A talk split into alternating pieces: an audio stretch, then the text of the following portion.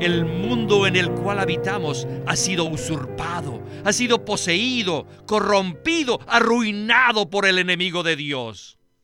Ya no es bueno para cumplir el propósito de Dios.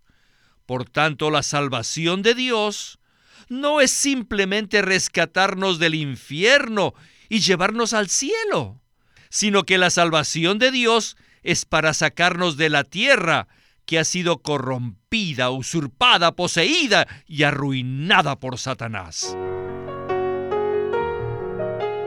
Bienvenidos al estudio Vida de la Biblia. La Biblia es un libro de vida y esta vida es una persona viviente, el Cristo maravilloso y todo inclusivo. Los invitamos a que visiten nuestra página de internet radiolsm.com y allí podrán escuchar gratuitamente todos los programas radiales del Estudio Vida. Queridos radioescuchas, hemos llegado a uno de los libros más misteriosos de toda la Biblia, el libro de Hebreos. La mayoría de los creyentes huyen de este libro, pero si tuvieran las llaves apropiadas para abrir los tesoros que están contenidos dentro, ciertamente dirían que el libro de Hebreos es el libro más nutritivo e iluminador de todas las escrituras. Hoy damos inicio a este estudio clásico que se llevó a cabo el 19 de julio de 1975. Este estudio vida lo comenzamos con un mensaje que se titula El prólogo y hemos invitado a Miguel Basto para que nos ayude a hacer una introducción a este libro tan misterioso. Miguel, qué bueno es que nos pueda acompañar en este estudio vida. Víctor, para mí es un verdadero privilegio participar en este estudio vida. Miguel, antes de iniciar el estudio vida de Hebreos, me gustaría preguntarle, ¿qué es lo que nuestros oyentes encontrarán diferente y único en este estudio vida? Existen muchos pasajes en Hebreos que hablan que el reino venidero de Cristo en la tierra, durante mil años, no será una recompensa para todos los creyentes, sino solo para los creyentes vencedores fieles. Esto es lo que el escritor de Hebreos conoce como una palabra de justicia, una palabra sólida. Todos estos mensajes serán muy sólidos. Por un lado, serán un suministro para la búsqueda madura y ferviente de los creyentes. Por el otro, la presentación es tan clara y fácil de recibir que hasta los creyentes más nuevos podrán entender, disfrutar y aprender. Muchos cristianos huyen de este libro, en particular aquellos que son menos maduros. Bueno, iniciemos el primer segmento de este mensaje escuchando a Witness Lee y el estudio Vida de Hebreos. Adelante. El Dios de los Hebreos dijo, my people go. Deja ir a mi pueblo. All the Hebrews have to go. Todos los hebreos tenían que ir. The book to the Hebrews is a la epístola a los hebreos es un libro muy profundo en los conceptos celestiales y es muy rico en la herencia celestial. El trasfondo de este libro es crucial para que nosotros podamos profundizar en los conceptos y las riquezas que son contenidos allí. ¿Quién escribió el libro de Hebreos? ¿A quiénes fue escrito? No dice. Esto es completamente misterioso, porque la Biblia no dice nada al respecto.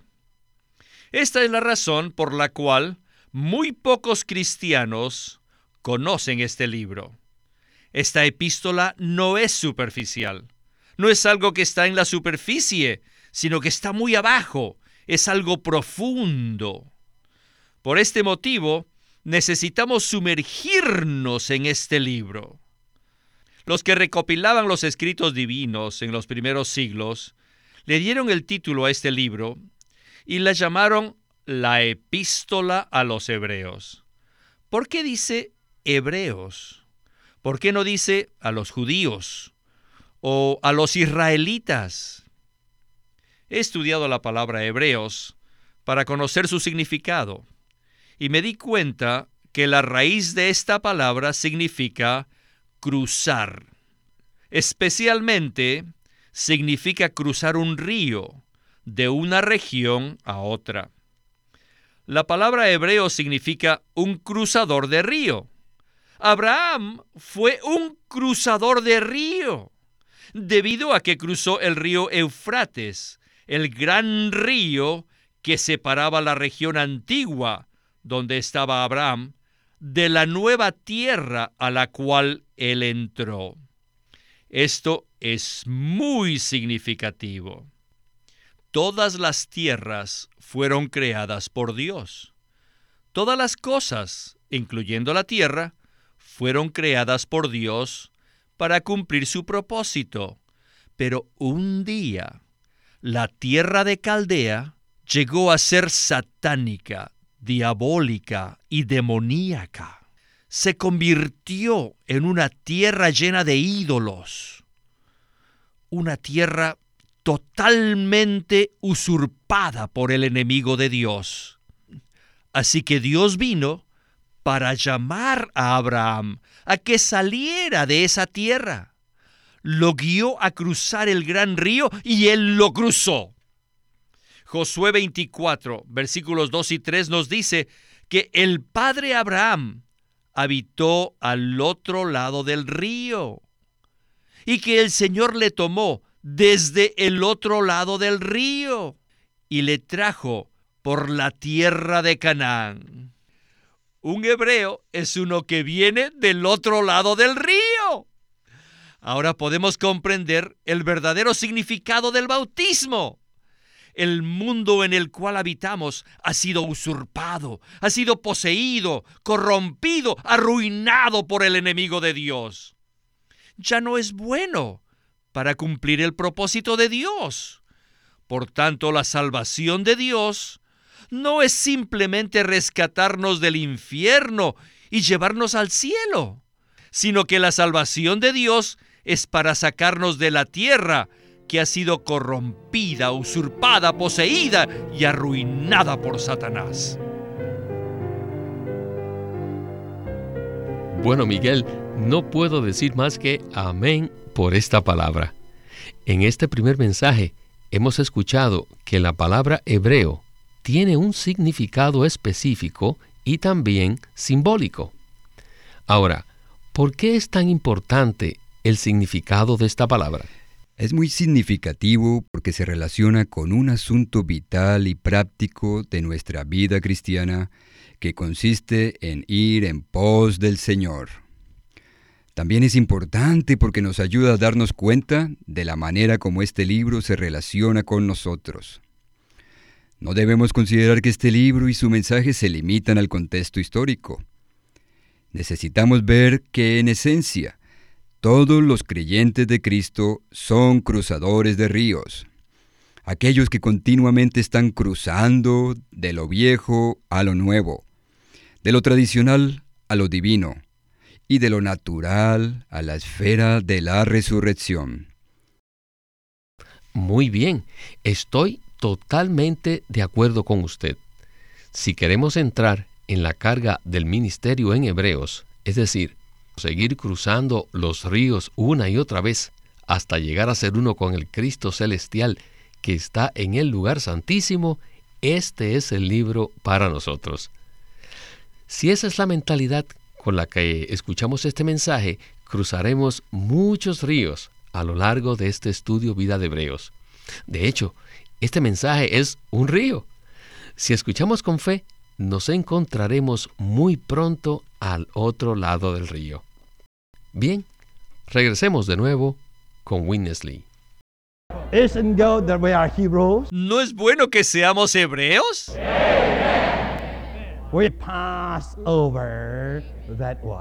Hemos cruzado el agua. Hemos cruzado el río. Today everyone among us is a real river crossing. Actualmente, cada uno de nosotros es un verdadero cruzador de río. El primer cruzador de río, el primer hebreo, fue Abraham. Él fue llamado por Dios y cruzó el gran río Eufrates para entrar en la tierra, donde Dios finalmente, en la tierra, edificó su templo. Esta era una buena tierra, una tierra santa, porque allí Dios edificó su casa. Dios edificó el templo, su casa. Era el reino de Dios, era la habitación de Dios en la tierra. Pero, ¿qué había al otro lado del río? Al otro lado estaban los ídolos, las cosas diabólicas y las obras de Satanás. Pero ahora, ¿qué había en este lado? El templo de Dios, con la gloria de Dios. ¿Y qué cosa separaba estos dos lados? Un gran río. Aún antes del tiempo de Abraham, hubo un hebreo viejo. ¿Quién era ese hombre? Era Noé. Noé también atravesó el diluvio. Ese diluvio separó a Noé de la generación antigua, perversa y maligna. El diluvio lo separó del mundo diabólico y lo condujo a una tierra nueva donde él edificó un altar y ofreció sacrificios. El principio es el mismo a lo largo de toda la Biblia. Noé atravesó el diluvio y Abraham cruzó el gran río. Entonces, ¿qué sucedió con los descendientes de Abraham? Los hijos de Israel, bajo el mismo principio, cruzaron el agua del Mar Rojo. ¿Y qué sucedió al otro lado del río? Al otro lado, ellos edificaron el tabernáculo de Dios. Y estuvieron durante 40 años en el desierto. Y durante ese tiempo no se involucraron en negocios, ni siquiera tenían agricultura. Simplemente se ocuparon en un solo trabajo muy sencillo, la edificación del tabernáculo. Aleluya. Somos personas que hemos cruzado del otro lado. Miguel, qué segmento tan interesante. A pesar de que Abraham fue el primero en ser llamado hebreo, de hecho, no fue el primer hebreo. Noé también habría podido ser llamado de la misma manera. Sin embargo, ¿qué acerca de nosotros? A pesar de que no somos judíos ni israelitas, somos los verdaderos hebreos. ¿Qué tal si usted nos explica cómo es posible que nosotros, hoy día, estemos incluidos en este grupo tan selecto? Ya que usted mencionó a Noé, consideremos su experiencia y veamos cómo esto representa la nuestra, según lo indica Primera de Pedro 3 del 18 al 22. Noé vivió en medio de una generación perversa y torcida, que estaba bajo el justo juicio de Dios. Puesto que Noé halló gracia a los ojos del Señor y lo obedeció en la construcción del arca, fue salvo de aquella generación. De hecho, fue salvo a través del agua. El agua del diluvio juzgó y destruyó a las personas, las actividades y todas las cosas relacionadas con esa generación maligna. El paso sobre las aguas del diluvio fue la acción de atravesar una gran separación entre dos eras. Esa misma agua que juzgó y destruyó la generación maligna, condujo a Noé y a su familia a una nueva esfera, una nueva era, una nueva época en resurrección. Aquí podemos apreciar el doble significado de cruzar el agua o cruzar el río. En cuanto a nosotros, dicha acción nos saca de una esfera vieja, corrupta, muerta y oscura. Por otro lado, esa misma acción es usada por Dios para introducirnos en la resurrección, en la novedad, en la frescura, en el mover actual de Dios y en su hablar.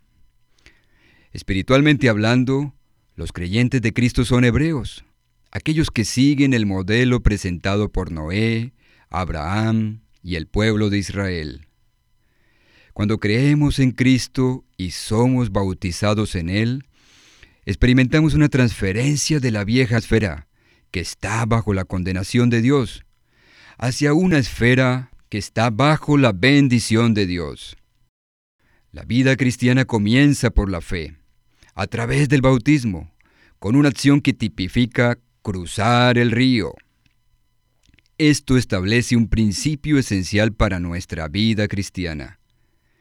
Continuamente debemos dejar las cosas viejas, las cosas que no son compatibles con Dios, para entrar en las cosas nuevas, las cosas de la economía neotestamentaria de Dios, aquellas cosas que son Dios mismo. Así es, Miguel.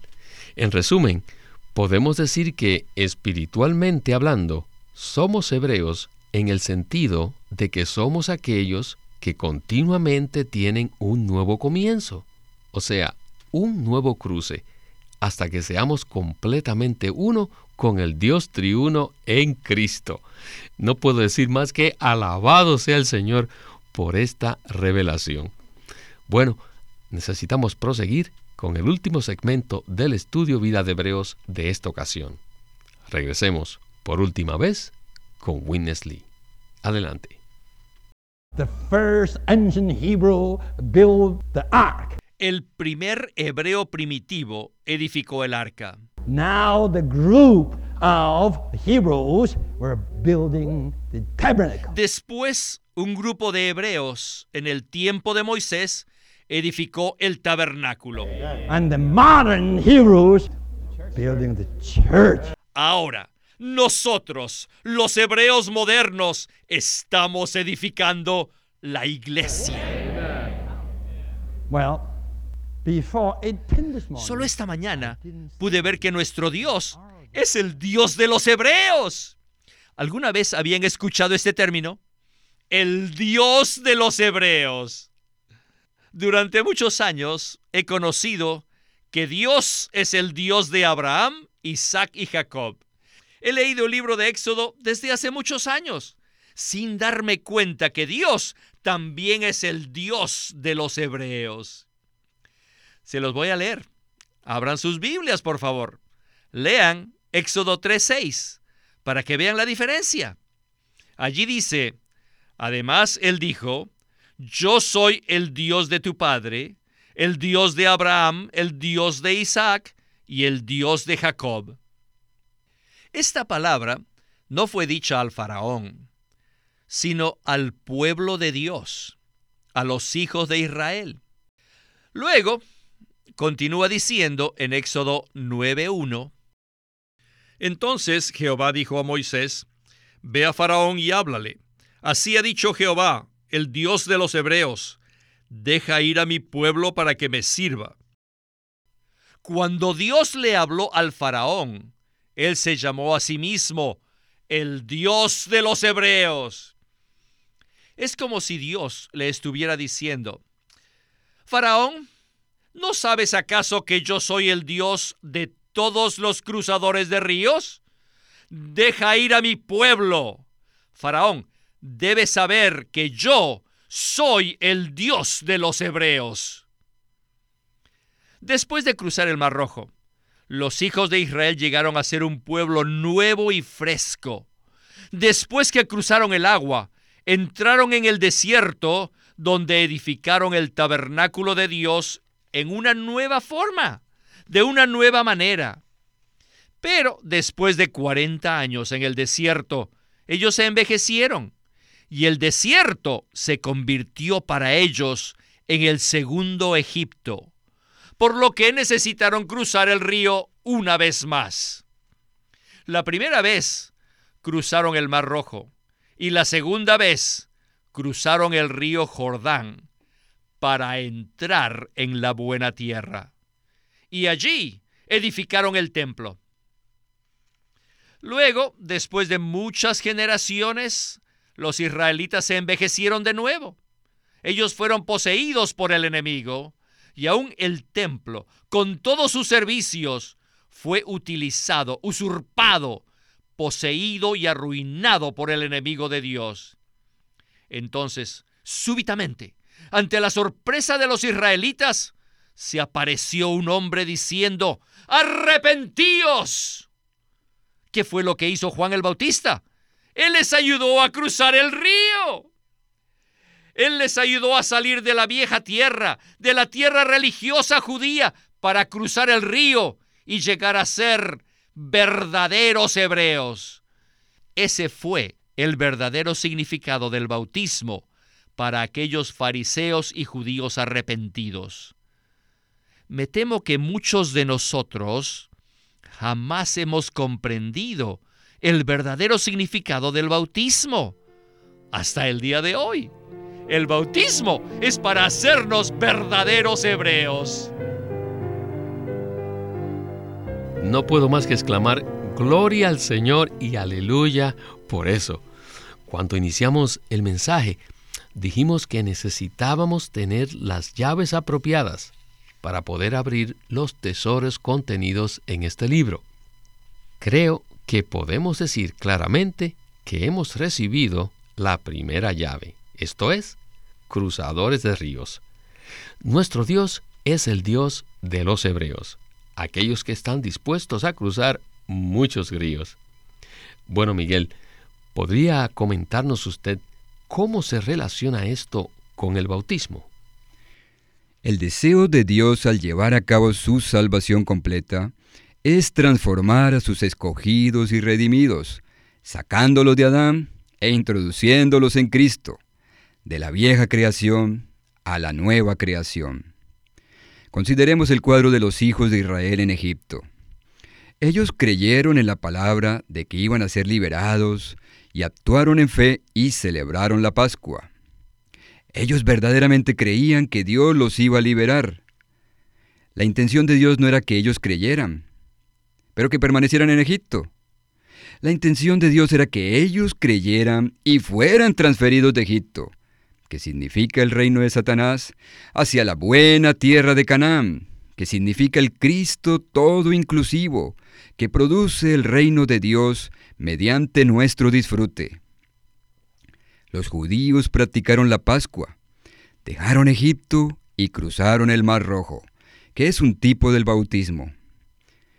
El principio es el mismo en el caso del cruce del río Jordán, como también en el caso de Noé se requería que hubiera una transferencia práctica y real de una esfera hacia la otra. El bautismo involucra una transferencia.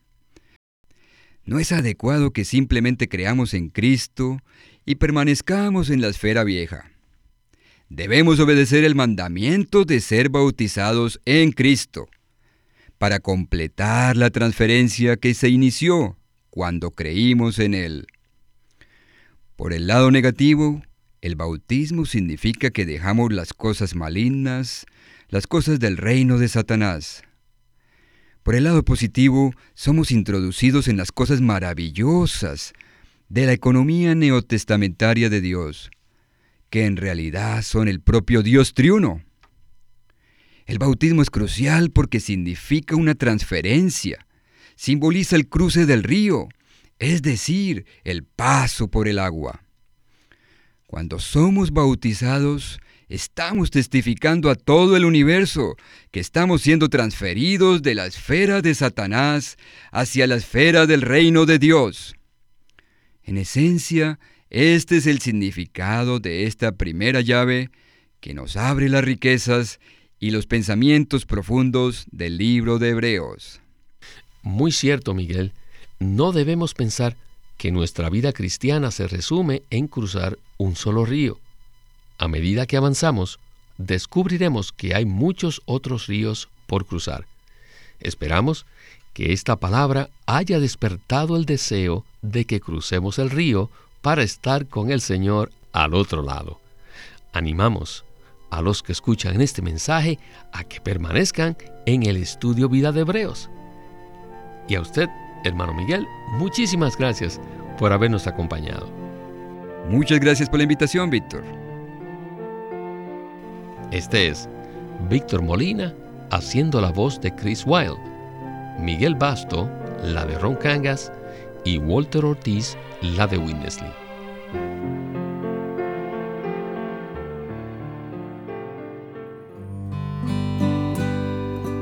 Living Stream Ministry es una casa publicadora de los libros de Watchman Nee y Witness Lee.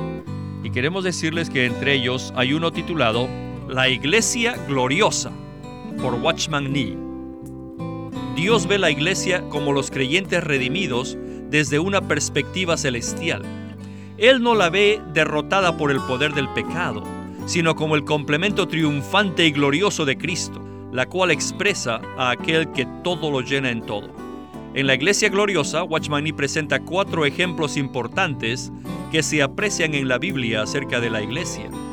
Eva en Génesis, la esposa en Efesios 5, la mujer en Apocalipsis 12 y la novia en Apocalipsis 21 y 22.